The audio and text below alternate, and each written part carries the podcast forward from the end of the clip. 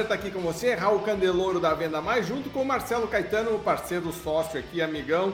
E hoje a gente está pilotando mais um podcast VM juntos. Hoje vai ser polêmico, né, Marcelo? A gente já viu aqui nos bastidores que já vai rolar. Ó, o Marcelo já está rindo porque já sabe que hoje a coisa vai pegar fogo. O Ricardo, sempre que ele vem, ele vem com um agito.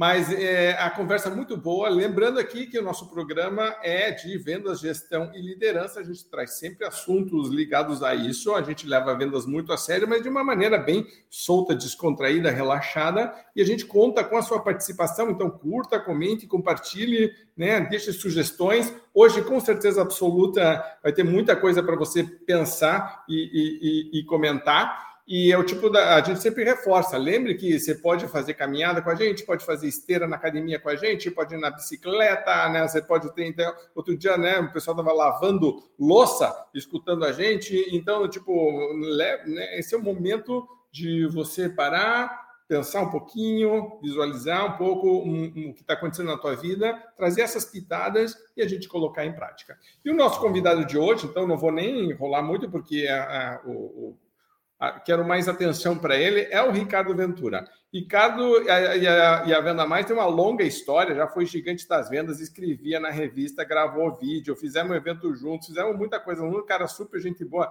Gabriel, pode trazer o Ricardo? O Ricardo escreveu cinco livros, né? Do, tipo, tem vários temas, várias palestras, e ultimamente tem falado de linguagem eh, não verbal, que ele chama de linguagem silenciosa e que é muito legal de ver, inclusive, a trajetória dele. E, Ricardo, eu estava vendo o teu vídeo mais comentado, fora as, as, polêmicas lá, mas é o como pegar um mentiroso. Né? Eu acho que o teu vídeo no YouTube que tem mais assim, tipo, como pegar um mentiroso. Então, Marcelo, de repente a gente podia começar falando sobre isso, mas antes eu queria que o Ricardo contasse, né, do tipo, os bastidores dele. Ricardo, qual foi a última vez que a gente falou mesmo?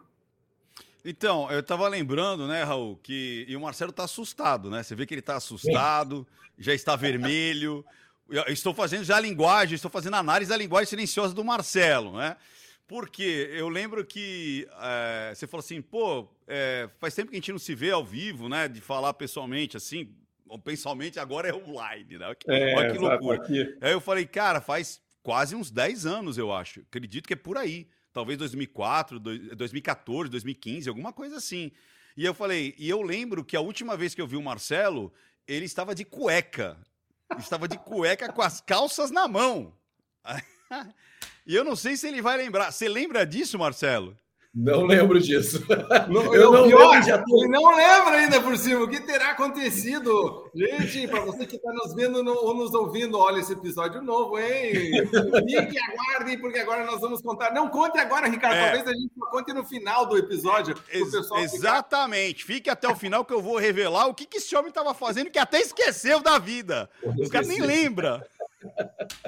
Olha aí, olha aí. e não tá é pegadinha, é sério, é sério. É sério? Eu é já sério? vi Marcelo Caetano de cuecas, entendeu?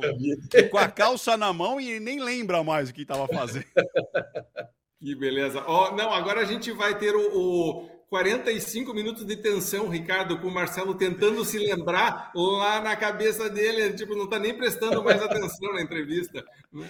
E ele fala assim: Meu Deus do céu, onde que isso aconteceu? Mas vamos lá. É, e Raul, poxa vida, eu tenho um carinho enorme por você, pela Venda Mais. Uh, eu comecei antes ainda, eu comecei na comunidade Venda Mais. Né? Olha. Lembra da comunidade Venda Mais? Lembro, e lembro. Aí, e aí a galera colocava textos ali e tal, e porque eu queria escrever para Venda Mais, né? Era um sonho meu, era um objetivo meu, e eu passei acho que pelo menos um ano ou dois até, eu acho, escrevendo semanalmente na comunidade Venda Mais. Então eu acho interessante é, fazer até um, eu fiz análise lá da, da, da Barbie, né? Da, do, do filme da Barbie. É, e uma análise bem diferente do que todo mundo tinha visto ali. Para mim foi uma crítica geral, uma crítica para todo mundo. E, e, uma das coisas, não sei se quem assistiu a Barbie vai lembrar, quando quem chega no mundo real, ele fala assim: Ó, oh, eu quero ser um médico. Aí a pessoa falou: tá, mas cadê as referências? Cadê a, a graduação? Não, eu quero ser um médico. Porque ela no mundo das Barbies, as Barbies já chegavam prontas, né? É a Barbie presidente, é a Barbie é astronauta, é a Barbie, né? E ele, ele falou: então, eu quero ser agora trabalhar na construção. Ah, mas qual é o seu currículo? Não, que currículo? Eu quero o seu bar, o quem da construção. E eu lembro que quando eu bati lá na porta lá da, da Venda Mais, isso é uma coisa que as pessoas às vezes esquecem, é que o para você ter qualquer sucesso, cara, você precisa atrás dele. Né? Muita gente fala assim, ah, eu não tenho sorte, ah, eu não tenho e, e, eu, eu falei, cara, eu quero escrever na Venda Mais. Eu lembro do, do Marcelo Ortega, eu lembro do. É, o Frazão aquele, tava lá. Frazão, Frazão. Sim. Todo mundo escrevendo, o próprio Marcelo Caetano, você, né, Raul, escreveu. Ah, você era o dono da revista, tinha que escrever mesmo, né? Mas enfim.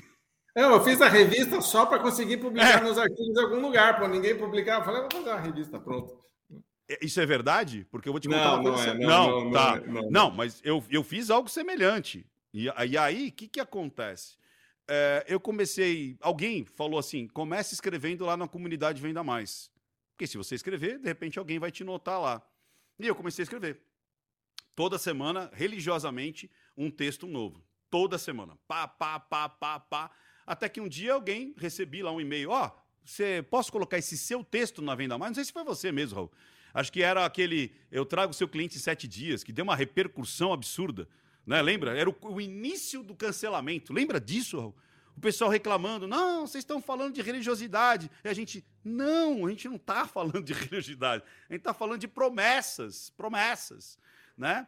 E aí eu comecei a escrever, escrevi algumas vezes, e a partir daí a gente é, participou do, do Gigante das Vendas, depois teve um, um produto, aí eu lembro que eu fui para Curitiba também, é, eu não lembro exatamente que produto que foi, mas era um produto. É, era um infoproduto, alguma coisa assim, mas isso lá atrás, é, que a gente gravou.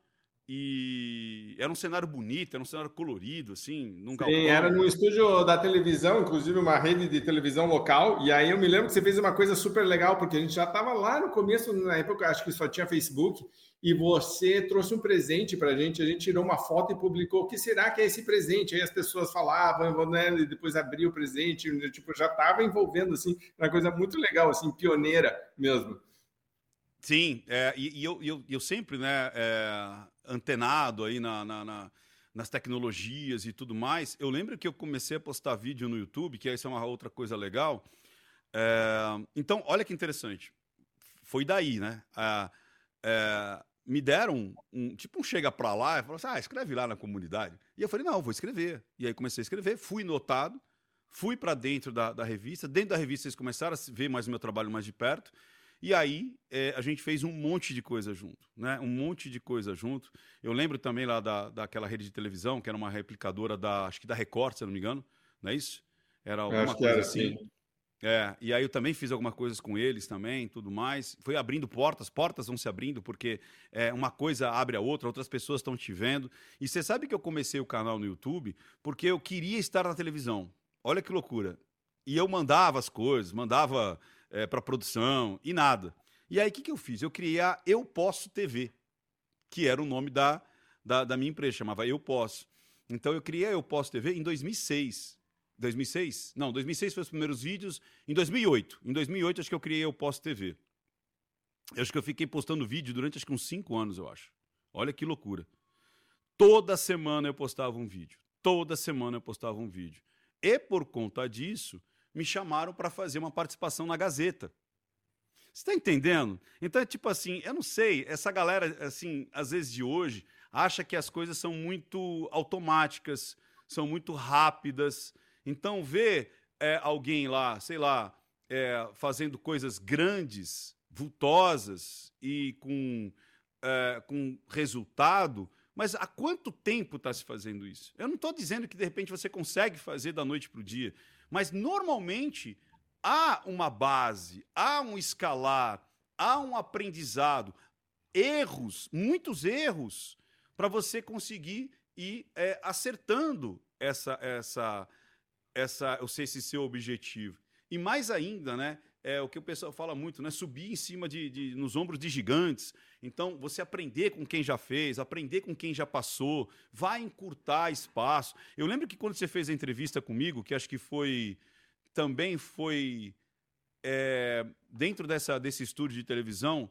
até que o, diretor, acho que era um alemãozinho, você lembra? Desse, um alemãozinho baixinho, que ele falava assim: olha, é, você tem essas câmeras aqui, então você corta para cá, corta para lá. Ah, aí... era o Rodrigo Saporiti. É isso aí, é isso aí. Ele é trabalhava para gente isso, sim. Ele da, é isso aí.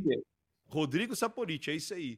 E aí eu lembro que ele até falou, cara, você não fez os cortes, mas ficou jóia, porque como você é dinâmico e fala, e se mexe, brinca e faz essa interação com a, com a galera de casa tal, é, não precisou refazer.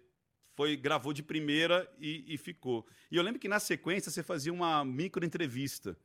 Eu lembro, Raul, que eu fiquei assim, ao mesmo tempo é, feliz e, e, decepcionado. Olha que loucura, nunca tinha falado isso, hein? Você chegou, ah, isso aqui é o Ricardo Ventura, tal, como você apresentou agora, tal, não sei o quê, papapá. É, é, quantos livros você tem, Ricardo? Eu falei, ah, eu tenho dois. Ah, mas com certeza você vai escrever muito mais ainda. Aí eu falei, pô, cara, que... é uma, um porra escrever dois livros. Esse cara chega e ainda fala, ah, você vai escrever muitos mais ainda. Cara, aquilo ficou na minha cabeça, cara. Você acredita que eu falei, eu vou ter que escrever mais livro agora? eu, eu sei lá, eu tava acho que meio acomodado. Eu falei assim, eu já, já escrevi livros. Já escrevi livros no plural. é aquela história assim do tipo, já plantei uma árvore, já escrevi o livro, pronto, já tirei isso da lista, nunca mais agora. Cara, você acabou com meus sonhos ali. Porque eu falei assim, puta merda, agora eu vou ter que escrever mais livros, cara. Porque você deu uma, uma, uma desprezada, assim, não é que foi uma desprezada. Você falou assim, ah, com quantos livros você tá? Eu falei, dois. Não, mas você vai escrever muitos mais ainda, porque não sei o quê. Aí eu falei, caceta. E isso ficou na minha cabeça. E aí, hoje a gente está com cinco livros, já tem mais dois para. Eh, já estão prontos. Ou seja, vão ser sete livros, cara.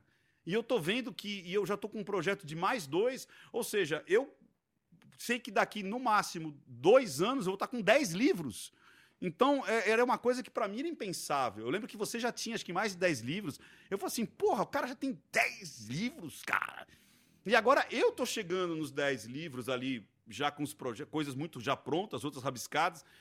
E aí, de novo, é o ensinamento da trajetória, né, cara? É o ensinamento de que as coisas são tijolinhos que vão é, se formando, vão se fazendo e as coisas vão acontecendo. Que nada, Ricardo, nada. Talvez, Nada, nada, não. O, o, pessoal hoje é muito superficial, não tem sustentação e do tipo assim. Mas, Marcelo, talvez o que a gente esteja precisando é que o Ricardo venha dizer: Pombas, vocês não estão escrevendo o livro, porque, Ricardo, nós vamos falar a verdade. Tanto o Marcelo quanto eu ficamos meio preguiçosos em relação ao lançamento de livro. E aí, agora a gente começou a gravar vídeo, fazer um curso, não sei o quê, mas a verdade mesmo é que nós estamos precisando de uma cutucada também, Ricardo. Talvez você seja o cara. Marcelo, o que você queria falar aí? Não, eu acho muito legal. Acho que o Ricardo é, é um exemplo, né? Você vê nos momentos que ele foi questionado, a reação dele foi: vou fazer, né? Ou, ou, pelo menos vou tentar. Ah, não vai publicar na revista, vou publicar na comunidade. Não tem, só tem dois livros. O Ricardo é meio que isso e uma capacidade de re, se reinventar muito grande. Eu acho isso muito bacana no trabalho do Ricardo. Ele está na mídia, na grande mídia, aí exposto, e é um cara que foi construindo esse caminho de reinvenção. Né? E eu queria saber como é que rolou isso, Ricardo, porque foi uma reinvenção super forte, né? De repente você começou a escrever na Venda Mais, muito focado em vendas, não sei o quê, e de repente você se reinventou completamente. É, é um dos caras que tem uma audiência muito forte, onde, qualquer canal que esteja. Como é que foi essa reinvenção? Em algum momento isso bateu na sua porta ou foi mais uma vez que você foi desafiado e falou, eu vou por aqui? Foi mais ou menos isso, Marcelo. Olha que legal. Foi, foi também um desafio. É engraçado que a maioria, acho que eu falo que, cara, eu não sei se a maioria ou praticamente todas as coisas que eu acabei criando, desenvolvendo, foi por conta é, ou de uma provocação, ou porque pediram para eu fazer, depois que eu fiz, aí não quiseram mais. Sabe, tipo, eu lembro que às vezes tinha contratante e falava assim: olha, eu quero uma palestra assim, assim, assim. Aí eu fazia o treinamento, escrevia o treinamento, aí daqui a pouco, ah, a gente não quer mais. Porra, como assim não quer mais? Tipo assim, porra, tô aqui no meio do projeto tal. Ah, não, é, é que o budget, caiu o budget. Falei, enfia o budget naquele lugar, criatura. Pô, a gente estava aqui numa, numa negociação, eu, eu cumpri com a minha parte, né? e aí eu acabava colocando isso para vender. Eu vender, eu desenvolver. Ah, já que você não quer, tá bom, vou botar no mercado. E muitos treinamentos foram assim. Agora, essa virada foi muito interessante. Quando eu fui lá para a Gazeta, lembra? Eu posto TV, fazia vídeos, e aí eu fui para a Gazeta. Aí na Gazeta era um programa dentro da, do Mulheres, da Cátia Fonseca, e o diretor era o Ricó. E aí, é, fizemos um grande sucesso no Roda de Homens, era para ser um programa, a gente ficou um ano, a gente é, triplicava o, a audiência, era muito legal, era muito bacana. A gente entrava no, no quadro, audiência lá para cima. E aí o Ricó chegou para mim, é, ou melhor, antes eu escrevi um projetinho, agora vai vendo, que loucura. Eu escrevi um projeto que era algo. E eu não, eu não tinha esse contato com esses gringos que faziam, sabe esse chama, acho que é, é o, aqueles programas de tem até aquele cara, o sócio, né? Que ele vai lá, vê a empresa, compra. Aí tem um que é o remaker, né? Refazer a coisa toda. E eu falava assim: é, vamos é, ou pegar os ouvintes, o problema dos ouvintes em empreendedorismo, em venda, em marketing, em liderança, e vamos resolver a vida deles. Então a gente recebe as, as queixas e a gente é, resolve ali um programa para ensinar a Dona Maria, de repente, é, saber o que é um, um círculo financeiro ali é, da, da, da, coxinha que ela faz, o que, é lucro, o que, que não é, composição de, de, de, de, preço, precificação. Então, desde a Dona Maria que vendia bolo, até o cara que tinha uma loja de calçado que não estava rolando do jeito que estava rolando. Enfim, dá dicas de é, como você fazer uma gestão e tudo mais. E aí, eu todo felizão, né? Ah, aqui, ó você quer né, um projeto aqui, Ricó? Porque ele falou, cara, você está indo muito bem, eu quero montar um programa para você. E aí eu falei, pô, um programa solo. Então ia sair daquela, daquele grupinho e ele ia montar um programa solo para mim. Né? Um quadro, na realidade, dentro do, do, da, da Cátia Fonseca. Aí eu todo feliz, aí ele tá assim, uhum, uhum, uhum, uhum. Aí quando eu terminei de falar, ele falou assim, você já assistiu Light to Me? Aí eu falei, pô, cara, já. Falou, você sabe fazer aquilo lá? Falei, sei. Aí falou: vamos fazer um quadro, Não Minta Pra Mim. Ele que criou Não Minta Pra Mim, dentro da TV Gazeta. Aí eu falei: tá bom, vai, vamos fazer, tá, mas muito a contragosto. Olha que loucura, hein? Mas como eu percebi que ele estava entusiasmado pra caramba, eu falei: vou fazer. Que é uma coisa que eu gosto muito, sabe do quê, ô, ô Raul? Eu falo que é o efeito Michel Teló. O que, que é o efeito Michel Teló? Michel Teló é um grande músico, é um grande musicista, instrumentista. E ele estourou quando? Ai, ai, se eu te pego, ai, ai, delícia, delícia e tudo mais. Quer dizer, aquilo para ele era ridículo, era pequeno. Mas foi ali que ele abriu a oportunidade de aparecer. Às vezes a pessoa fala, ah, mas isso está muito além do que eu posso fazer. Ah, eu sou muito maior do que isso. E perde grandes oportunidades por conta disso. Cara, se você está parado, você está sem network, você, tá, você não está no mercado, você não está sabendo de nada. Às vezes, você aceitar alguma coisa que de repente não é o que você queria de fato, é esse criar esse link, esse contato. E ali foi o primeiro link da televisão. Porra, eu tenho o celular do Ricó é, no meu celular. Saca? Eu tenho contato com ele, às vezes a gente se fala, ele pede alguma coisa, ele pergunta alguma coisa. Já me convidou outras vezes no programa da Kátia na Bandeirante, e aí fizemos Não Minta Pra Mim. Por conta disso, é, a gente era para ser um programa, a gente fez acho que uns cinco ou seis programas. Só que daí terminou a Cátia Fonseca e eles foram para Bandeirantes. E eu, né, perdi o, o, programa. Aí eu fiquei acho que uns dois aninhos sem colocar isso em prática, porque eu não achava tão legal. De verdade, eu não achava tão legal. Eu não achava que as pessoas iam achar tão legal. Olha que loucura. Eu não achava que as pessoas não iam gostar. Aí em 2016, ou seja, dois anos depois, por conta de uns alunos que eu tinha, que eu ensinava, porque muitos vieram por conta do que eu fazia na TV e falava assim: cara, tudo bem, você vai me dar o curso de venda, mas eu quero aprender a linguagem silenciosa. Eu falei: beleza, eu ensino. Aí falaram assim: cara, você viu a Patrícia Leles, que está acusando lá o deputado Feliciano tal? Eu falei: deixa eu ver. É, porque o pessoal fala, é uma aula que está ali, é uma aula. Aí eu olhei e era uma aula mesmo. Eu falei, nossa, tem um, ela estava gabaritando um monte de coisa ali que você percebia. E eu fiz sem pretensão nenhuma, Marcelo, sem pretensão nenhuma. Aí eu falei assim, meus vídeos davam 300 visualizações, 500 visualizações, o que, o que eram assim, os estouros assim, dava 1.200 visualizações. Aí eu fiz essa análise, deu 100 mil visualizações em sete dias. Aí eu falei, opa, tem alguma coisa aí. Eu falei, deixa eu fazer mais um. Aí fiz mais um, lá deu 50 mil visualizações. Falei, cara, é isso aqui. Aí naquele mesmo ano eu fiz. Uma... Ah, aí eu fiz o Renderich, que depois ele foi absolvido três anos depois. Eu era o único ali que falei, cara, eu tô acreditando nele, eu tô acreditando no que ele tá falando. Aí eu fiz da, da Camila Pitanga. Da Camila Pitanga, quando eu fiz a análise dela, deu um milhão de visualizações em 24 horas. Aí foi uma loucura. Eu falei, o que, que é isso? Foi quando meu canal estourou. Né? Ele foi muita gente é, seguindo o canal, né? se inscrevendo no canal. E aí, tudo que era polêmica jogavam em mim. Até hoje. Essa semana mesmo eu vou analisar acho que umas três polêmicas aí. Então, tudo que era polêmica, é, desde fofoca, traição, é, assassinatos, é, enfim, desde as coisas mais banais até as coisas mais horripilantes ali. Não, é bom por causa do algoritmo, eu não vou nem falar, mas é de pedô, né, de stu, entendeu? Toda essa, essa loucura. E, e mais ainda, olha que, olha que loucura, né? Olha, olha que loucura que a gente está vivendo, cara. A gente não pode falar, a gente não pode escrever, a gente tem que sambar para escrever. Onde a gente imaginou que o Brasil ia ser assim, né, cara? Olha que loucura. Mas isso é um parênteses do parênteses. E aí começou a vir muitas análises, muitas análises, e o canal crescendo, crescendo. Aí quando eu, eu fui o primeiro canal de linguagem é, não verbal a bater 100 mil, visualiz... 100 mil inscritos, e aí quando aconteceu isso, hackearam o meu canal. aí hackearam o meu canal. Eu tava com cento e poucos mil inscritos, hackearam o meu canal. Aí eu falei, poxa vida, e hackearam para destruir.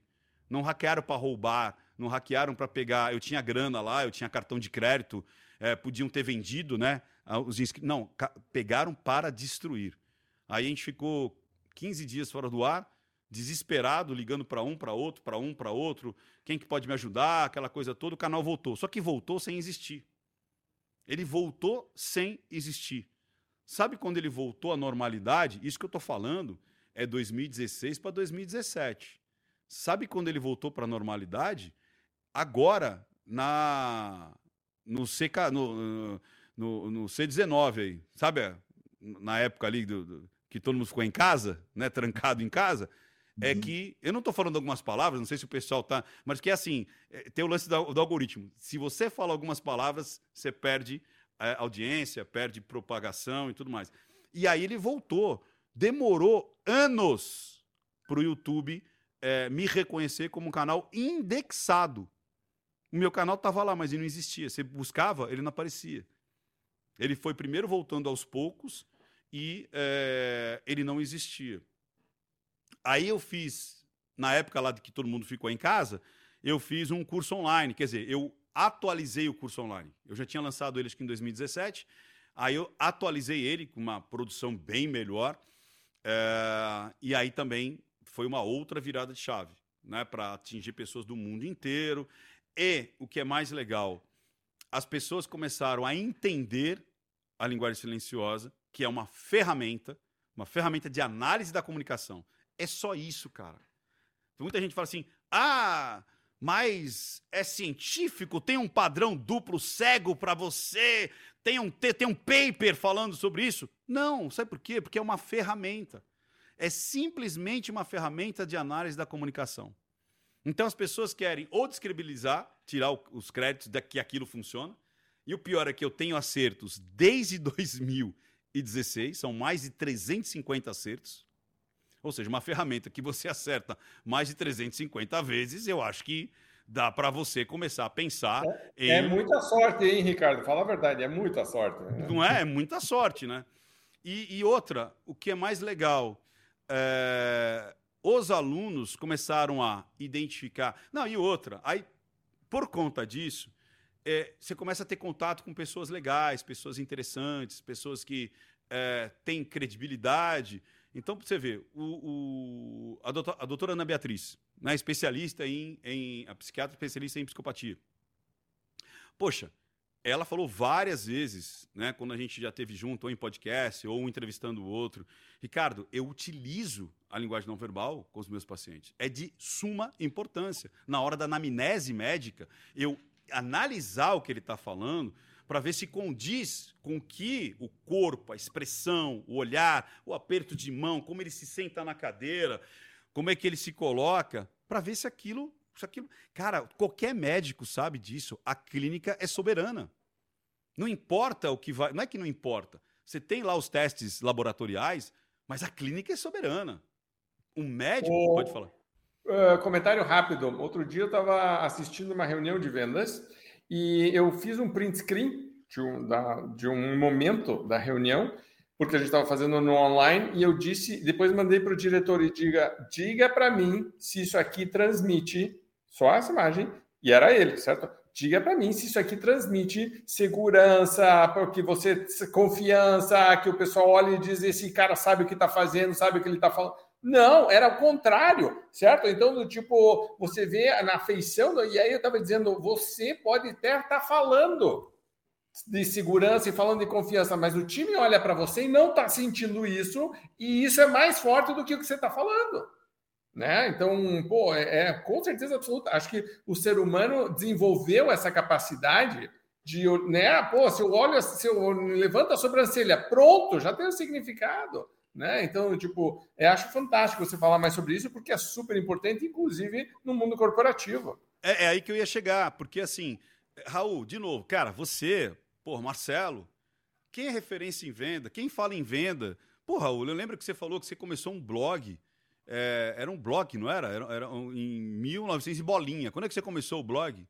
Há quantos anos isso, isso antes da revista? Você, não, lembra, não. você lembra mais? É, não, é, é, que são, foram vários. Assim, eu já escrevia, certo? Mas o blog nasceu junto com a, com a revista. Pois é, mas eu lembro que, cara, você falou que era, era fininha, era tal, era aquela coisa toda. Eu lembro de uma conversa, você falou comigo, cara, era um negocinho micro. E, e oito páginas assim. tinha. A primeira é? tinha oito, oito páginas. Então, é isso que você me falou. Então, quer dizer, quando você me fala isso, é... você pode ter certeza que eu vou usar isso agora como case. Entendeu? Que eu falo assim, cara, o Raul Candeloro da Venda Mais deu um print numa reunião para mostrar você está passando segurança, credibilidade. Não, cara, não é somente as palavras. Então a gente vê isso na anamnese. Você vê numa reunião de vendas, você vê num pitch de venda, você vê numa apresentação institucional, você vê numa negociação. Cara, você olha, você sabe quem já te comprou, quem não te comprou, quem falta te comprar. Né? Como você adaptar a sua linguagem para cada um que está ali, você treinar a sua linguagem corporal. Raul, você matou, assim, na cereja do bolo. Muita gente fala assim, ah, então a linguagem silenciosa, eu vou ficar descobrindo quem está mentindo tal. Você vai descobrir quem está mentindo. Você vai descobrir também quem está incongruente. Você vai descobrir quem está mentindo para se proteger. Você vai mentir muitas vezes. Às vezes a mentira é um pedido de ajuda. A pessoa tem vergonha de relatar o que ela está passando. Então, dentro de casa, às vezes sua filha está sofrendo bullying, e aí você fala, ei filha, como é que foi lá? Ela, não, foi legal, foi bacana. Não, não foi.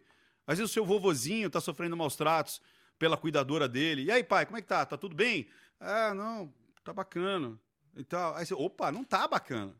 Então, às vezes, a mentira não é prejudicial, ela está mentindo para proteger você. Ela não quer te passar mais uma carga, ou ela tem vergonha porque estão oferecendo droga para ela, ou porque estão forçando uma barra ali comportamental que ela não está pronta para aquele dia, para aquele momento.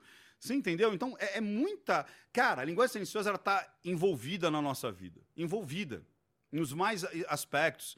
Eu já tive é, pessoas, por exemplo, juízes, desembargadores, pessoal da, da, da, segurança, dizendo, Ricardo, o quanto a gente percebe numa abordagem, o quanto a gente percebe num olhar, quem está ali devendo. Ah, mas é matador, é 100%? Claro que não, mas ela é uma, é uma ferramenta que ajuda demais você é, passar uma comunicação mais efetiva, analisar quem está é, mais próximo de você, ou seja, quem já está comprando a tua ideia, quem já.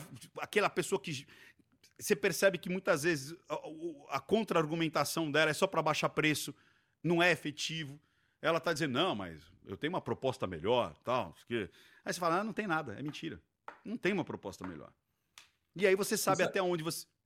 Você sabe que eu comecei a prestar muita atenção nisso. Eu sempre tinha, porque neurolinguística estudava, a linguagem não verbal também tinha um livro, né? Sabe? Na época, teve uma época que só tinha um livro sobre isso no Brasil. Né? Então, tipo, era aquela, era aquela. Tanto que eu uso até o termo hoje. Mas quando eu jogava pôquer, por exemplo, teve um pessoal que saiu do FBI e que entrevistava e que começou a dar curso para de linguagem silenciosa para quem jogava pôquer. É muito, muito, muito interessante. O jogo fica, para começar, muito mais divertido. Certo? Segundo, você começa a ter uma sensação de controle muito maior, inclusive sobre você mesmo. Porque daqui a pouco você está prestando atenção em você, você está, tipo, parecia um pateta, certo? Tipo assim, é su essa coisa da consciência é super interessante e veja, em todos os relacionamentos. Então, muito, muito legal de ver né, as aplicações diversas, como, como a riqueza disso. Exato. E, e como você falou, você pode, desde é, uma coisa corriqueira, ah, você está ali na vida, de repente cruza com um, com... tem as mentiras sociais, que de repente é, simplesmente você fala, ah, passa lá em casa, fala, ah, passo, passa nada. tá tudo bem? Ah, tá tudo bem. Não, tá puta diarreia, dor de barriga, e você fala, ah, tá tudo bem. Então, tipo, nossa, é, eu, eu tava esperando ganhar isso. Que maravilha, hein? Nossa, não vi a hora de ganhar isso aqui. Você entendeu? Para mim, a melhor de todas é quando a mulher chega e diz, querido, você acha que eu tô gorda? Aí, aí é essa mentira mais social que tem, tipo, já resposta automática. Claro que não, meu amor. Claro você tá que ótima. Você tá ótimo. Percebi nada. Né? Então, mas é isso, são as mentiras sociais. Então, existem tanto, ó, tem mentira social, tem mentira que pode ser um pedido de ajuda, é, tem, às vezes, a pessoa não está segura, não está ainda. não comprou a tua ideia, não comprou a tua oferta. Ela vai mentir por conta disso. Eu sempre falo que o não o cliente, quando ele fala não, ele não diz não para você, ele está dizendo não para ele. Porque ele não realizou ainda o que você está ofertando para ele. Ele não entendeu. Ele não fez a concatenação daquilo que você está ofertando. Ele fala não, não. Ele está falando não, não para você, é para ele mesmo. E aí quando você começa a perceber os, aonde, que ponto que você estava falando, quando você estava discorrendo ali da sua proposta, ou quando você está conversando, tem coisas que ele vai se interessar, tem coisas que ele vai desdenhar, tem coisas que ele vai começar a interiorizar, ele vai se fechar. E, cara, é nítido isso, é muito claro. Então, mesmo sem ele falar nada, você fala, ele gostou disso, ele não gostou disso. Ele, é lógico que você não vai ficar só em cima disso. Às vezes a pessoa fala, ah, então eu vou decidir como é que. É. Não, isso é uma ferramenta. Isso é para você adicionar aquilo que você já faz muito bem. Então, se você é um ótimo vendedor, você vai ficar melhor. Se você está começando em vendas, você vai sair muito além do que os outros que não sabem disso. Então, isso serve para tudo. Até para se proteger, por exemplo, de relacionamentos abusivos, de relacionamentos onde tem um golpista, um canalha. Você consegue é, perceber muito mais do que as outras pessoas. Eu, eu vi uma vez você falando de vídeo, é, teve uma vez que a gente estava. É, eu estava treinando um juiz.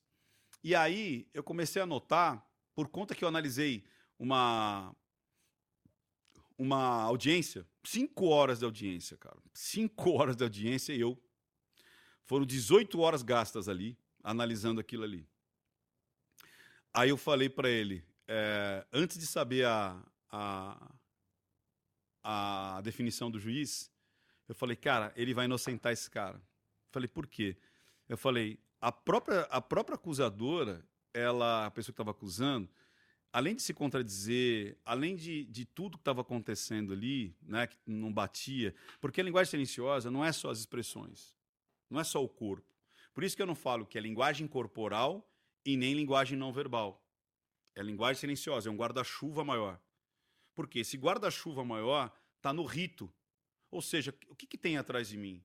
Que tipo de cor que eu estou usando? De cabelo, de barba? Tudo isso dá ou tira poder de você. Hoje, isso eu percebi muito na, na, na, na pandemia. Lembra que eu, da, da, da audiência? Muitas audiências sendo online. Eu falei: olha a qualidade do som, olha a qualidade da imagem, olha como ele está vestido, olha o cenário que ele está colocado ali. Isso muda a qualidade da mensagem. Quer ver uma? Se eu colocar Acho que, é que eu não vou conseguir mexer aqui. Às vezes, quando eu estou com aquelas câmerazinhas aqui em cima, consigo, a minha câmera está lá. Mas, por exemplo, eu consigo vocês imaginarem. Se eu pegar a câmera, tanto é que um juiz chegou a botar isso como padrão, olha que loucura, padrão para é, quando fossem fazer é, audiências com ele.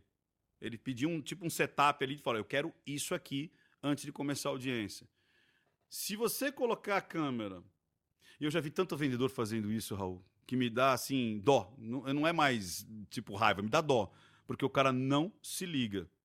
Que é como você falou, tô numa empresa que está vendendo qualidade, que está vendendo credibilidade, que está vendendo uma, uma pancada de coisa, e o cara não consegue criar um mínimo de cenário, um, é mínimo, é coisa mínima, um mínimo de luz, de cor, né? A luz não pode ser de cima para baixo, senão você vai ficar cansado, você vai ficar a, a, até a cor da tua pele.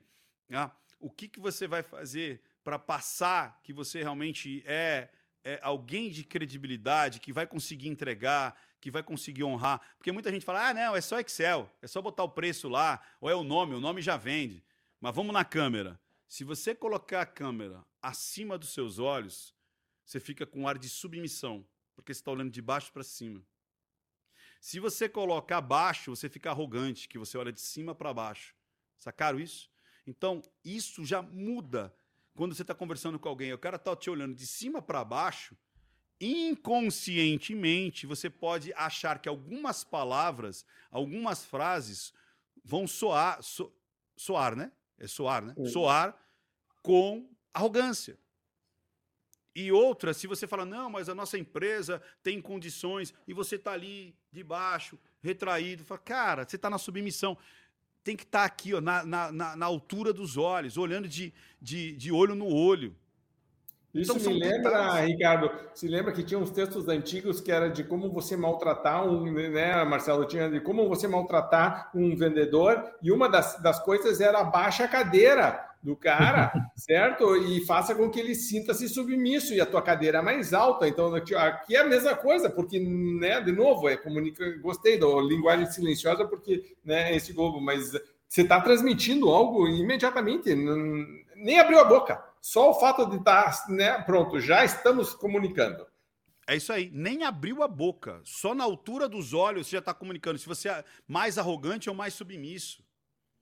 E, e muito, é, eu lembro uma vez um cara, é que agora mudou bastante, né? O pessoal, é, praticamente de uns três anos para cá, é, é, quase que uma obrigação é, o, as, a, os, quem fala de, de produtividade ou de inteligência emocional ou até de, de venda ali, de sucesso, os caras estão com a pele mais moreninha, né? Estão mais na estica, né? Estão com roupas bem cortadas. Mas eu lembro de um cara ele era muito bom em produtividade. Muito, muito, muito bom. Manjava demais. Né? E Só que o cara não pegava sol. O cara que parecia. Lembra do Lembo? Aquelas, ou aquela águia americana, sabe? Aquela do Muppet Show, assim. Né? O, o cílio do cara saindo pelo pelas orelhas que parecia um lobisomem. Você entendeu? O cara com a camisa toda torta. Eu falo assim, cara, como é que eu vou olhar para você e acreditar que você é um cara da produtividade com essa cara mal acabada, mal dormida, com olheira. Eu falei para ele, cara, você precisa fazer isso isso, porque isso tá, tá, trazendo uma imagem que você não é. Mas eu, eu leio isso de você. E pode ter certeza, se eu tô lendo, muita gente vai ler também. Aí ele falou assim: Ricardo, é... Tem uma pergunta para isso. É, você não acha que aí, porque aí muita gente diz, ah, mas isso aí é um absurdo porque fica superficial, é só a imagem e depois e, e tem muita, né? Então como que você equilibra? Porque uma coisa é, é, é, eu tentar transmitir a imagem correta e a outra é eu criar um, um, um personagem, né? Como que você separa isso e o que, que você recomenda e sugere em relação a isso? Isso é, é, é muito bom. Sabe por quê? E, Raul, é muito interessante porque hoje em dia eu falei que eu, as pessoas estão binárias. Como é que é isso? É, ela escolhe um lado e aí ela vai tentar é, produzir a contraprova. Então, se, eu, se a gente fala, olha, é importante você ver a sua imagem, ver a linguagem que está passando, o rito da mensagem, a narrativa, a maneira que você está passando, porque isso vai influenciar. Aí alguém fala, ah, mas olha o Harry Buffett. O Harry Buffett todo torto, come hambúrguer todo dia e é, tem credibilidade. Você fala, ok, mas quantos iguais a ele existem? Você entendeu? Então a pessoa pega, às vezes, um ponto fora da curva, pega as exceções para criar a regra. E outra, a gente está dizendo que isso é uma camada a mais. Se você consegue e domina e você tem capacidade de aproveitar essa camada, por que, que eu não vou aproveitar? Aí aquela frase célebre. A esposa de César não basta ser honesta, ela tem que parecer honesta. Então não adianta você ser bom, não adianta você ser ótimo. Depois que você já ganhou a fama, depois que você. Aí você pode ir como o, o, o, o cara do Facebook lá, como é que chama? O Mark Zuckerberg. Ele foi na corte americana de chinelo. Ele foi de Raider na cor de. Você entendeu? Vê se ele vai de Raider agora. Ele não vai mais de Raider. Por que será? Ele está mais poderoso, ele está mais cheio da grana, mas amadureceu e falou: a imagem vai fazer a diferença. Na primeira vez ele foi de moletom e rider. Vê como ele foi na última. Terno bem cortado. Vê se ele foi com aquela camisetinha cinza dele. Terno bem cortado, gravata bacana, cabelinho penteado, todo na né, a pele bem tratada. Por quê? Porque você vai. A gente viu agora na Matsunaga lá que picotou lá o marido. Quando ela estava lá na detenção, ela estava de cabelo vermelho. Ela estava toda bacana o advogado falou: você vai pintar esse cabelo de novo, porque o vermelho é sensual, né? O cabelo vermelho, o ruivo, ele é mais sensual. Você vai botar o cabelo igualzinho, com, com a raiz aparecendo, uma roupa dois números maior do que ela vestia. Você está entendendo? Você sabe quem fazia isso? É, é, meio polêmico isso. Eu esqueci o nome do cara. É... Putz, é polêmico. E a gente vai ter que falar em sinais aqui. É...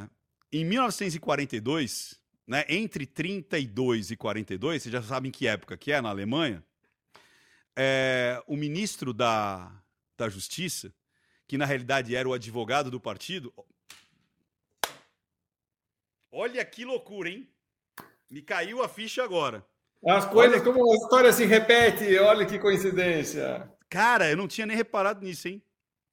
O ministro, um dos ministros, né, era o advogado do, do partido. O que, que ele fazia, cara? Ele pegava os presos, é, presos alemães, hein? Não estão falando de dos que tinham a estrelinha ali. Do, do, do religioso, da parte Não religiosa. religioso, exatamente. É. Alemães e é, dava calças sem cinto, dava ternos rotos. Isso está na história, pode pesquisar, eu não lembro o nome dele agora. E e fazia com que eles aparecessem de barba mal feita. E aí a acusação, toda com seus ternos, suas togas, todas bonitinhas, e os caras, tipo, toda hora se puxar a calça para cima, toda hora se arrumar, toda hora segurando ali, é, sem gravata, para que a imagem popular falasse: não, esse cara com certeza é culpado. Olha aí, olha a, a situação dele. Chegou um ponto que uma vez um cara era muito inteligente, começou a discutir com ele, ele catou a, a Constituição, jogou na cabeça do cara. Tem essa imagem. Se vocês buscarem, tem essa imagem. O cara fazendo assim, ó. Ele, opa! E, e, e, a, e a Constituição passa aqui. Ele fala assim: a Constituição sou eu. Então, olha como é, você construir a imagem, é, desumanizar. Cara, isso é histórico. Porque se você desumaniza a imagem, nós não estamos falando de imagem? Será que isso é tão importante? Se você desumaniza uma imagem, eu consigo cometer atrocidades com aquele indivíduo porque ele já não é mais humano. Só é. desconstruindo a imagem. E veja que eu posso também construir a imagem, porque, por exemplo, agora eu estava eh, viajando pela Espanha, e aí então você vai visitar aquelas catedrais antigas, a igreja católica riquíssima. Meu, oh, os rituais, as vestimentas, o processo todo, o certo do tipo bastão, o chapéu, era, sabe, ouro para tudo que é lado. O ser humano que era um ser humano que tem ali, mas de repente eu empoderei ele de uma maneira, um rei, por exemplo, né? Quem que é o rei de verdade? É um ser humano como qualquer outro, mas eu coloco uma coroa na cabeça, eu coloco um manto de dourado com púrpura, faço todo um trabalho, coloco um tapete vermelho aqui, né? Por que, que tem tapete vermelho, por exemplo, né? Quando vai fazer caras e aquelas coisas do Oscar e não sei da tá, vai todo mundo vestido, vai com super não sei o que, tirar foto, Pô, faz parte, né? De toda. Então posso construir também, né? Posso construir mitos. Perfeito né? Os romanos, claro. por que estavam os senadores todos de toga? Eles podiam estar vestidos do jeito que eles quisessem, mas não estavam. Eles estavam de toga branca, certo? Perfeito, né? Raul. É. Perfeito, não perfeito, porque você consegue construir autoridade. Agora, é, uma sem a outra não se sustenta. Simples assim. Ou seja, se ou é muito mais difícil. Se você, eu sempre falo, a, a forma é mais importante que o conteúdo. Lembrando, é mais importante. Eu não estou dizendo que é importante e unicamente importante a forma. É a mesma coisa. Toda essa linguagem silenciosa, ela é mais importante, olha que interessante, que o conteúdo. Mas ela não é somente isso. Um conteúdo mal apresentado não adere à audiência. Não param para te escutar. Então, de novo, a mulher de César não basta ser honesta, ela precisa ser honesta. E lembrando que essa construção da forma do conteúdo, ela vai mudando culturalmente com o tempo. Antes você tinha que ter, por exemplo, para parar a tua audiência, vídeos mais elaborados. Hoje, o que para a audiência? Vídeos que parecem que foram gravados no celular. Repararam isso? Que os vídeos que entram de propaganda, a maioria deles hoje são vídeos que parecem que foram gravados de celular. Que a pessoa, ó, oh, tava aqui e tal, não sei o quê, ou veja bem, ó, tô fazendo essa receitinha. Tem, tem anúncio de caras andando com o celular na mão. É isso né? aí. E claramente sabe, sabe o que está fazendo, né? Sabe, sabe, lógico que. Então, depende muito, de novo, da, da, do momento, da cultura e daquele momento da, da estrutura do marketing, né? Da, da, do que realmente dá mais. É, você vai parar o scroll, scroll, scroll, ou vai pular o anúncio. Então, dependendo do momento, você às vezes precisava de muita tecnologia no sentido da entrega daquele, daquela mensagem do que hoje. Então, essa é a grande sacada. É você parecer que é no improviso. Olha que interessante. Hoje, para você criar um conteúdo hiper mega blaster que vai parar a audiência, ele tem que estar tá estruturado, ele tem que saber o que você vai fazer, tem que ter o começo, meio e fim, tem que dar, dar problematização, o desejo, ponte para o futuro, solução, a entrega, só que de uma maneira que parece que eu nem estou pensando nisso. Ah, não, estava aqui e tal, não sei o que, ali com o celular. É tudo milimetricamente calculado. Então, muitas vezes, às vezes a pessoa faz por, por emular, ela copia, e outras vezes a pessoa saca e fala: opa, eu vou ver qual que é a estrutura que essa pessoa está fazendo eu sempre falo, se você pega é, um texto de Shakespeare, o texto é o mesmo, mas a maneira que é apresentada é que faz toda a diferença. Não adianta eu é, tentar subir num palco interpretar Shakespeare, que não vai adiantar. Ou seja, a forma é mais importante que o conteúdo. Sacaram isso? Não Sim. adianta eu ter a forma, não adianta eu ter a sabedoria. Não adianta eu ter o conhecimento se eu não souber fazê-lo de uma maneira que atraia as pessoas. E atrai como? Justamente com a linguagem silenciosa. É tudo aquilo que não é dito, mas é percebido.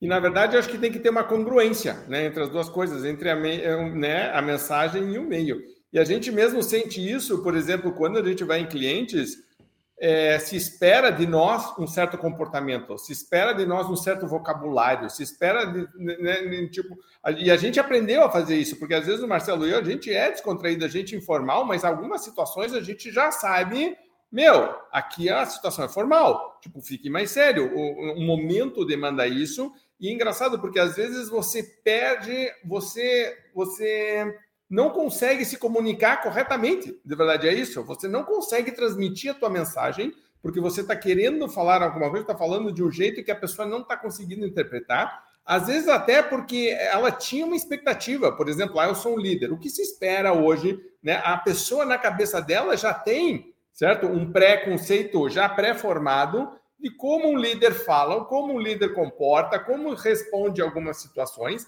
E se você sai desse padrão, você pode até tentar inventar alguma coisa, mas você está indo contra uma força muito poderosa, você está indo contra, certo? Esse imaginário de que né, a, a, é, é desse jeito deveria ser desse jeito. Quando você consegue coordenar melhor e essa congruência, nossa, você não, não, não a pessoa não está mentalmente brigando com você, com a mensagem, com o que você está falando, etc. Tipo, a conversa é muito melhor. Marcelo e eu, que a gente, por exemplo, faz muita mentoria, tem que dar, faz coaching, dá feedback, vai dar consultoria, de vez em quando a gente tem que dar um recado mais duro. Né? E o recado mais duro, ele tem um jeito de ser dado também.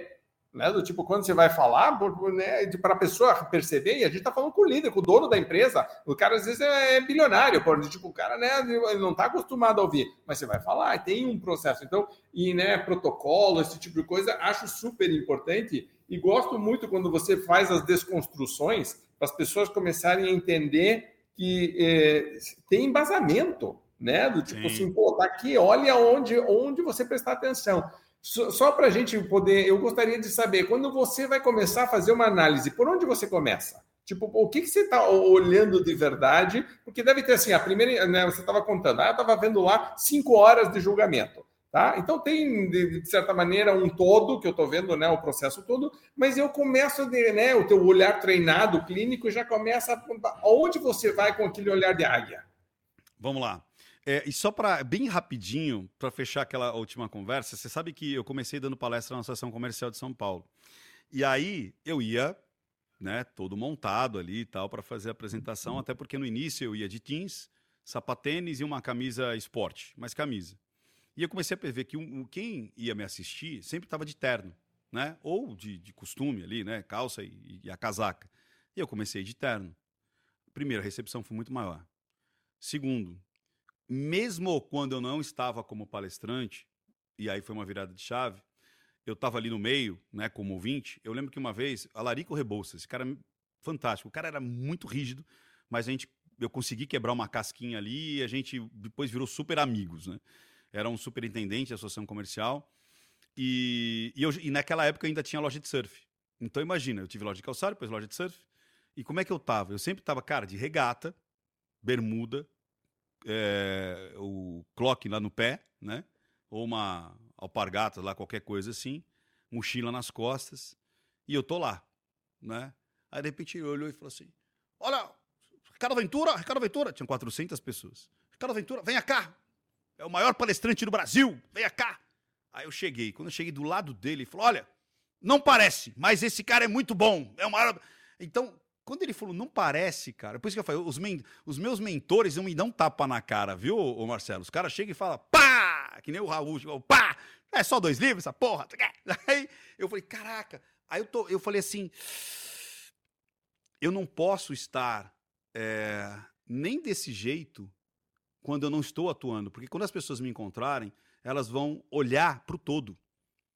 E se eu não tiver condizente com aquilo que ela está esperando, pode ser que todo o castelo de cartas desmorone porque uma pecinha ela tirou. Aí... Você sabe, Ricardo, é, rapidinho, quando começou o plano real, eu queria fazer uma matéria sobre isso na Venda Mais, porque eu achava que ia mudar o consumo no varejo brasileiro, ia mudar tipo, um monte de coisa. E eu fui no shopping, e eu fui no shopping na mesma loja vestido de três jeitos diferentes. E foi muito interessante dizer, eu sou mesmo, o vendedor é o mesmo, a loja é a mesma, o cara não, tipo, não, na, na, mas se você entra de terno e gravata, ou se você entra de bermuda e chinelo, você não é a mesma pessoa. E a pessoa, você pode é. se revoltar com isso, você pode achar que é injusto, que o mundo está errado e que é não sei o que, tá, mas a verdade é essa. Se você está de terno e gravata ou está de bermuda, certo? Não, não, não, não é, a mesma coisa. Não é a mesma coisa. E, e tipo, e, e, é assim, o ser humano funciona assim, né? Então, funciona. isso que você está falando, imagine a pessoa dizer, o cara não parece, mas é muito bom. Marcelo, nós vamos usar isso aí, né? Na próxima vez que eu for introduzir o, o, o Ricardo, eu vou falar, tá aqui, esse cara não parece, mas ele é muito bom. Né? Cara, na, ver, na verdade, bom, na verdade, bons são as nossas mulheres porque elas que fazem a gente se arrumar. É, é verdade, é verdade. Tipo, ó, faz isso, faz aquilo. Agora, vamos para a pergunta do. Posso ir na pergunta do Raul? É, como é que eu começo a fazer análise? É, a princípio, eu, eu dividia, porque eu dividi em seis sinais, né? Que é, é a vocalização, então, a maneira que a pessoa vai falar, se ela muda o timbre vocal, se ela tá de uma maneira mais formal e muda, se ela tá para primeira pessoa, muda para terceira, né? O, o, o, aquela situação de o uh, ah, que, que é isso, primeira e terceira? Então, por exemplo, ah, quando nós chegamos na cena ali, então, ao chegar na cena, sabe o, o distanciamento? Então, às vezes, eu vi a, a, Foi a mulher do Cunha que eu fiz uma análise. Ela falou: então, será que a senhora não sabia que os, os, os débitos do seu cartão eram pagos pelo, pela câmera? Não! Ou seja, muda o timbre de voz, então vocalização. Depois expressões. que é justamente as expressões de felicidade, alegria e tudo mais. Depois, a narrativa. Como é que essa narrativa foi construída? Né? De que forma que ela constrói? De que maneira que isso é, é, é, é trazido? Mudou a forma da narrativa? Estava numa maneira formal, foi para informal ou vice-versa? Fez assunto satélite? Né? Depois, trajetória ocular. Sempre quando você está pensando, você vai olhar para algum canto. Esse algum canto está congruente com aquilo que você está dizendo? Né? Você está mais no diálogo interno, você está fazendo conta, você está pensando, você está abstraindo, você está tentando lembrar alguma coisa. Isso você percebe no olhar. Unidade corporal, que é o corpo. Me aproximei, me afastei, cocei alguma coisa, me incomodou, ruborizou, abri os olhos, aí eu vi a pupila ali, é, a esclera mais ou não. Então, tudo isso daí, unidade corporal. Depois, rito da mensagem. Ou seja, o que, que eu construí? Lembra quem está falando até agora? Eu mudei a minha maneira de me comunicar. Eu construí propositalmente aquele cenário.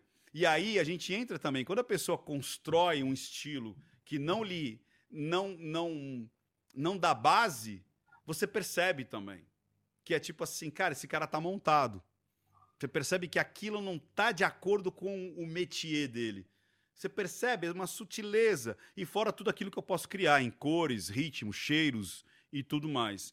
E por último é, eu tenho que me abster para não alucinar, ou seja, para eu não colocar as minhas crenças, as minhas regras, aquilo que eu acho sobre aquela situação antes de começar a analisar. Então, por exemplo, estou vendo um, sei lá, um assassinato, estou vendo uma fofoca, estou vendo uma. Eh, eu fiz muito, por exemplo, uh, me pediam para fazer o Shark Tank, né? Então eu, eu olhava ali os pits, eu falava assim, cara, olha isso aqui, olha isso aqui. Esse nervosismo é normal. Aqui, cara, com certeza ele não tem, ele está mentindo, ele está inventando esses números ali aleatórios. Ele está falando qualquer coisa. E você percebe. É, muitos também falavam do aquele programa, né? O Tá Demitido, né? Como é que chamava? Era o era o sócio? Como é que chamava? O... É. Os Justus? Não lembro. Eu não lembro. É. Mas enfim, que ele falava, tá demitido. Cara, ali você fazia uma análise da mesa, da reunião, é, fantástica, porque mesmo sendo um reality show, você percebia a reação das pessoas naquele, naquele local. Muitos não mostravam a mão, botavam as mãos embaixo da mesa. Cara, a pior coisa que tem é você não mostrar as mãos numa negociação. O aprendiz. O aprendiz.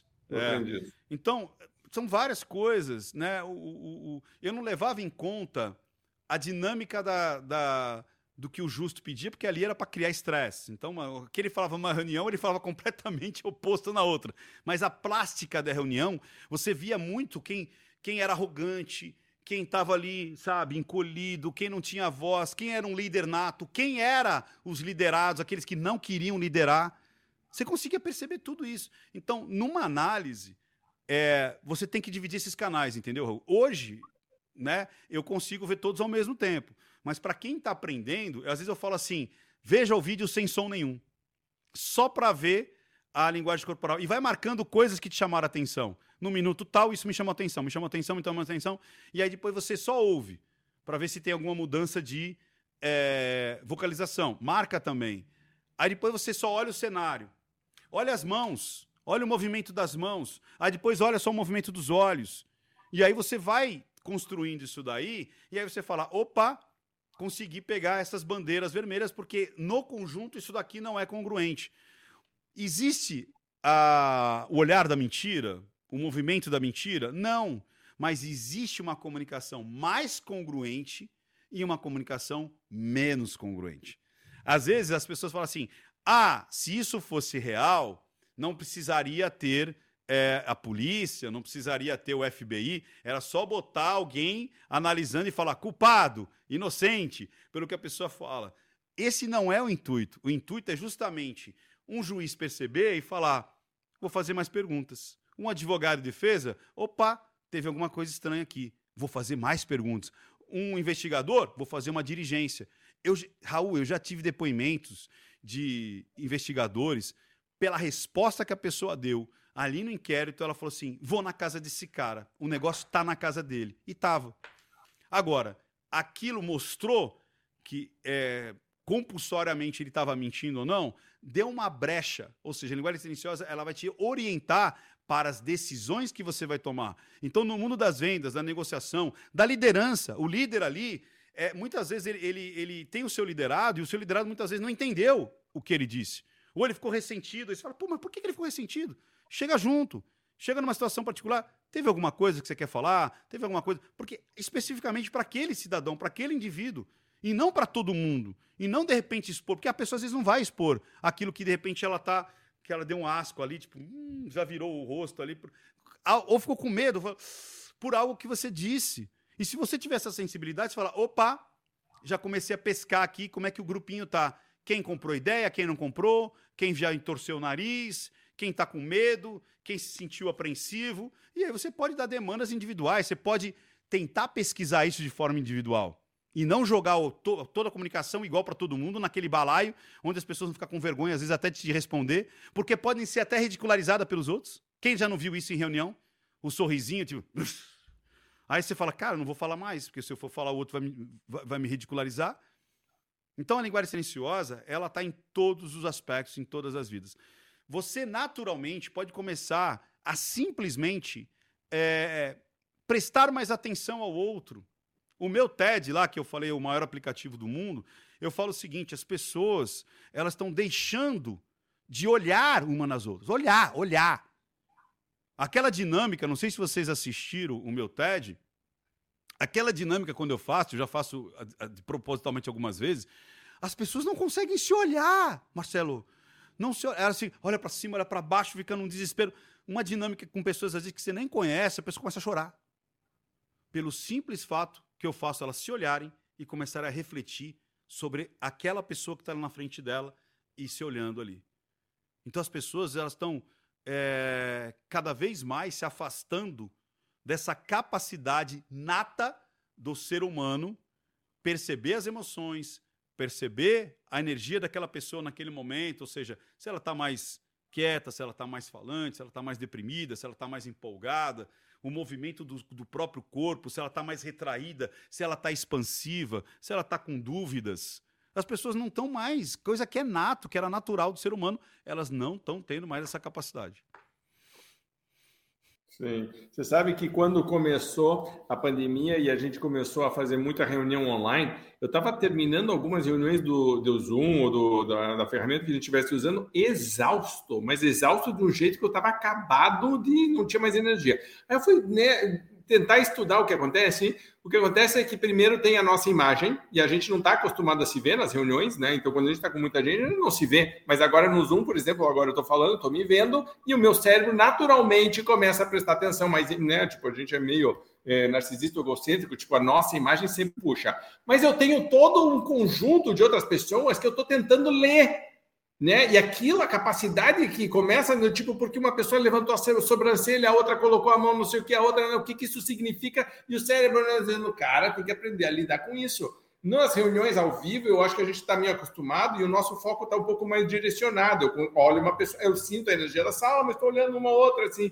No Zoom, aquilo para mim mudou e virou tipo um outro jogo, cara. Eu vou ter que estudar isso aqui, porque eu não estou realmente confortável em ler. E aí, então, né, uma das coisas que aprendi é tirar a câmera da minha própria imagem. Tipo, não, tipo, não me distraia, não me distraia com isso, sabe? Porque senão ia para outra pessoa, para mim. Outra, parece aqueles vi, é, é, videoclipe da MTV antiga que era o, o, vocalista e o batera, o vocalista e o baixista, o vocalista e uma praia, não sei o que, o vocalista e ele mesmo, sabe? Tipo, porra, a gente é meio que assim, né? A gente e o outro, a gente e o outro, a gente e o outro. Chega uma hora que teu cérebro não nó, né? Então, precisa fazer. Mas eu concordo, outro dia a gente estava fazendo uma brincadeira com os meus filhos e, cara, eles não conseguem ficar 15 segundos se olhando sem começar a rir, sem começar a falar uma palhaçada, tipo, não, não existe. E se você começar a pedir para, por exemplo, faça um elogio, certo? Só, só, só pode elogiar, não sei meu, dá um nó na cabeça. É muito mais fácil pegar o celular, é muito mais fácil abrir uma tela, eu me escondo atrás dela. Então eu concordo com você. Ricardo, Infelizmente, eu tenho aquele momento que o auditório faz ah, tipo assim, ah, não sei o que, tipo, eu, a gente sabia que ia acontecer, já está convidado para voltar, para né, fazer alguma coisa de novo juntos, muito legal, muitos comentários. Marcelo, para a gente encerrar, você não falou muito hoje, mas eu sei que você está prestando atenção em tudo e você concorda com muita coisa. E comenta aí e fala alguma coisa. É, quem está nos ouvindo, assista, porque eu conheço o Ricardo Ventura há muitos anos e é muito legal porque eu estou aqui observando a linguagem dele, né? E o quanto a linguagem dele. Não, não, e quanto isso passa algo legal, positivo, de uma energia alta. Então, eu passei esse podcast inteiro aqui observando o Ricardo e a postura dele e aprendendo com isso, que eu acho que é o mais legal ainda, né? Tomamos até alguns puxões de orelha silenciosos dele aqui, porque é muito legal é, essa, essa imagem que ele transmite e que sempre transmitiu. Né? Acho que o Ricardo se reinventou no que ele faz e, e na maneira, mas ele sempre transmitiu essa energia absolutamente alta. Eu lembro quando a gente gravou algumas coisas na Venda Mais, é, a gente fala, nossa, veio um cara com uma energia muito alta na maneira de comunicar e tudo isso. Então, fiquei observando aqui hoje muito mais do que falando. Eu realmente nunca fiquei tão quieto é, numa gravação, porque entendendo um pouco essa linguagem do Ricardo, porque eu acho que às vezes a gente tem que ficar quieto e entender e aprender. Então, acho que foi muito bacana. Então, você que nos ouve aí nas plataformas de áudio, eu falo para você, vem aqui e veja esse podcast, porque a gente tem muito a ensinar de linguagem, né? E às vezes eu vejo os líderes nas empresas, né? Quando eles falam assim, ah, eu sou desse jeito mesmo, né? E ele não se preocupa em transmitir, é, não, na, não só na linguagem, como no cuidado com a linguagem ou no cuidado de se apresentar para a equipe. E você vê que muitas vezes isso faz com que a própria empresa vá ficando uma empresa meio desleixada, meio sem cuidado, né? Porque às vezes o cara ficou milionário, às vezes o cara, ah, eu sou assim mesmo, só que a empresa vai perdendo essa capacidade de cuidar dos detalhes e cuidar da maneira que comunica, do que quer comunicar, e aí elas ficam muito mais, enfim, desajeitadas. Então, acho bacana ouvir isso, e você que é líder, que nos escuta, veja, porque a linguagem que você transmite para o seu time, como o Raul falou da reunião que ele viu, e como o Ricardo falou aqui em vários momentos, é extremamente importante para criar um ambiente desafiador, um ambiente provocativo, um ambiente onde as pessoas queiram ser melhores e queiram se posicionar de uma maneira mais forte, isso reflete lá na ponta no seu cliente, ou vai refletir essa, essa, esse desleixo, esse descaso, e tudo isso começa do líder. Então, eu adorei, fiquei ouvindo aqui e aprendendo, é muito legal. Agora, Ricardo, eu quero lembrar da cueca, a história da cueca, cara. Esse, é, eu quero... tá... É. Não, eu já estava preparado para dar um, um, uma, um Mai Tai aqui. No, eu falei assim: o Marcelão Olha. não vai fugir, não, antes que eu fale da, da cueca. Ricardo, eu não posso virar, mas a minha esposa Bianca entrou na sala e falou: Eu quero ouvir essa história agora. Agora, agora sim, nós vamos ver. ela está aqui atrás falando: Eu quero ouvir essa história.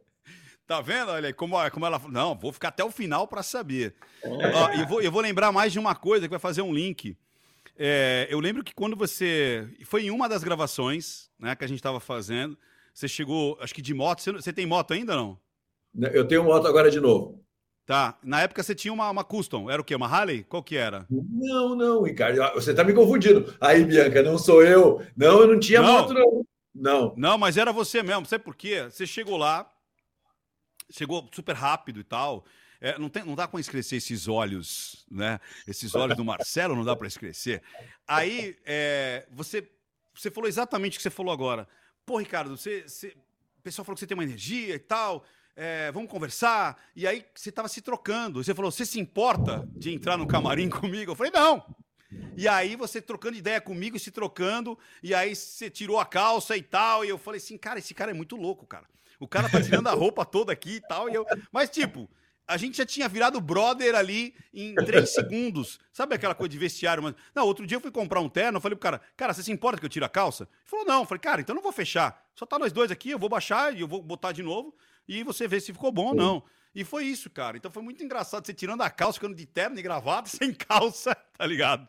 E aí, aí, aí botou lá de novo. Então foi numa gravação. Você tava se trocando, eu acho que eu tava saindo, você tava chegando para gravar e a gente se encontrou ali e para ganhar aqueles minutinhos, eu acho que também eu tinha que pegar avião, alguma coisa assim.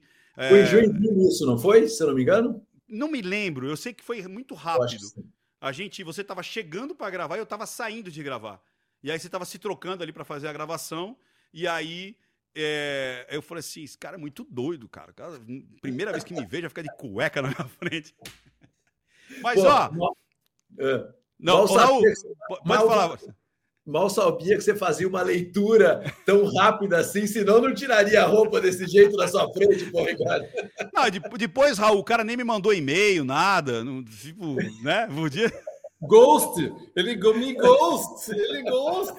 É, tipo, sumiu, o cara sumiu da minha vida, fui ver agora 10 anos depois, pô. Porra, usou, usou o Ricardo e depois abandonou, mas tudo bem. Gente, posso, posso fazer um convite? Claro, por favor, eu ia justamente dizer quem quiser saber mais, quem quiser conhecer melhor o Ricardo, como é que faz? Ó, é, minhas redes, todas elas, se você colocar Não Minta Pra Mim ou Ricardo Ventura, eu vou aparecer. Então basta você digitar em qualquer uma, TikTok, YouTube, Instagram, é, vai lá e, e, digita Ricardo Ventura ou é, Não Minta Pra Mim. Agora, eu tenho o terceiro Congresso Internacional da Linguagem Silenciosa aqui em Sampa, no dia 2 de dezembro. Parece que está longe, mas os ingressos do, do, ano passado terminaram com 40 dias antes e ficou 300 pessoas de fora. Então, se você que é de São Paulo, da região aqui, ou a gente vai ter gente do Brasil inteiro, até de gente fora do Brasil. Vai vir gente de Portugal, gente de Boston, eh, de Orlando também. Então, se você quiser vir, entre em nãomintapramim.com.br barra evento. E aí você vai saber todos os trâmites para você aprender tudo isso que eu te falei hoje aqui diretamente comigo. Um dia inteiro comigo para você aprender a decifrar aí o que, que as pessoas é, estão pensando ao seu redor. E olha que legal, por que, que eu falei da moto? Eu vou sortear a minha Harley Davidson para quem estiver lá. Então, a minha própria Harley Davidson, uma Dyna 1600, quem um dos participantes vai levar para casa a minha, a minha Harley. E, e, e, aí vai ser muito legal, porque eu falei, se a pessoa quiser que eu leve na casa dela, até uns 200 quilômetros, eu vou tocando e vou levar e a gente faz uma, uma resenha legal. Então, quer aprender linguagem silenciosa e ainda participar e você ser um dos ganhadores da minha própria Harley Davidson, que vai estar tá lá no dia, entre em nãomintapramim.com.br barra evento para aprender a decifrar não só é, no mundo corporativo, mas no mundo pessoal. Acredite, a linguagem silenciosa transforma vidas. o cara entregar a moto dele é pior do que tirar a calça, porque quem tem moto é apaixonado pela moto, ele vai entregar a moto dele, e isso é realmente um prêmio muito bacana, né? Isso é muito legal. É isso, eu queria, eu queria, eu queria dar alguma coisa que fosse minha, que fosse pessoal, aí uma coisa que eu amo de paixão, que é andar de moto, eu falei, cara, eu vou dar minha Harley lá para a galera lá, porque vai ser, vai ser muito legal, vai ser muito bacana. E contem comigo aí, é, a gente viu que a gente praticamente só fez o prólogo. Tinha, dava para ficar mais cinco horas, virar um podcast daquele sem fim, né? De cinco horas aí. Contem comigo, que eu tô sempre. Eu tenho um carinho enorme por vocês, tenho um carinho enorme pela Venda Mais. Como eu disse, é, lá atrás. É, tive muitos, aprendi muito com vocês, aprendi muito com o texto de vocês, do, do Marcelo, do Raul, de tantos outros aí. É, é que eu falo, eu, eu não comecei do zero, eu subi em ombros de gigantes. E um dos, dos gigantes foi o Marcelo Caetano e o Raul Candeloro. Para eu aprender Pô, muito através desses caras aí. Que legal. Obrigado, Ricardo. Parabéns pela essa tua jornada. Para você que está nos ouvindo, olha que legal esse programa. Falamos né, de N coisas aqui. Co comente aqui embaixo, né? Tipo, o que mais te chamou a atenção. Você sabe que esse programa é nosso aqui. A gente curte muito quando você é, é, comenta e participa. Quero deixar aqui meu abraço a todo mundo que nos segue. O, como o Marcelo falou, se você está nos ouvindo no Spotify, vai lá no YouTube, vai lá no canal da Venda Mais e assista ao programa. acho que você vai aprender e vai aproveitar melhor esse programa aqui. O áudio é muito legal, obviamente, mas se você puder né, ver a gente e ver o Ricardo, acho que você vai aproveitar realmente melhor. Lembre também que a gente está sempre à disposição para ajudar você a melhorar a tua gestão comercial. Então, diagnóstico, treinamento e consultoria é com a gente, a maior empresa do Brasil e da América Latina sobre isso. Hoje, falando sobre linguagem silenciosa, inclusive tocando vários aspectos importantes da liderança. É super, super é, recomendado você se aprofundar nesse assunto se você quiser ser um líder melhor. E aí, então, fica até o convite para participar do evento do Ricardo. Super, para quem é líder, nossa, com certeza absoluta vai voltar para casa com muita coisa prática para colocar imediatamente né, né, no dia a dia nas reuniões. Então, um grande abraço, obrigado, boas vendas e nos vemos ou nos ouvimos aí no próximo podcast. Abraço, gente.